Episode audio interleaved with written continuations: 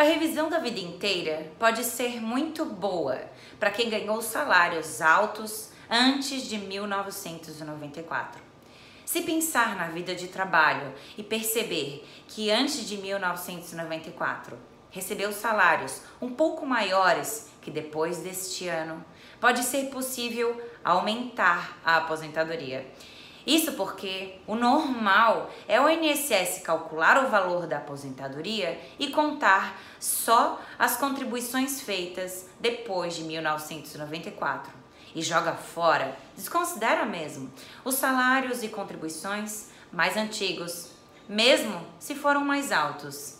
Se o INSS deixou de fora um tempo de trabalho que se ganhava alto salário e olhou só o tempo de trabalho a partir de 1994, quando o trabalhador contribuiu provavelmente para o INSS sobre um salário menor, a aposentadoria vai ter um valor menor que deveria ser e tem que arrumar para ficar certo e melhor.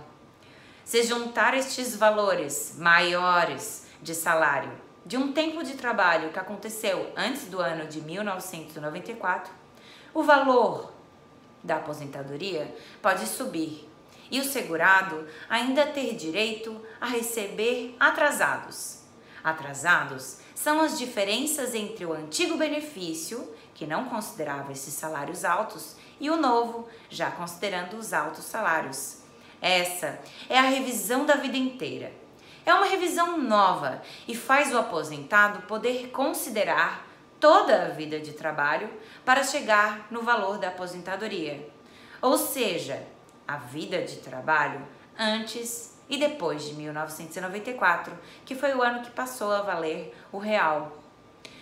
Pode ser uma revisão vantajosa para o segurado que recebeu uma aposentadoria menor porque o cálculo da renda mensal do benefício não contou os tempos antigos que o salário era melhor.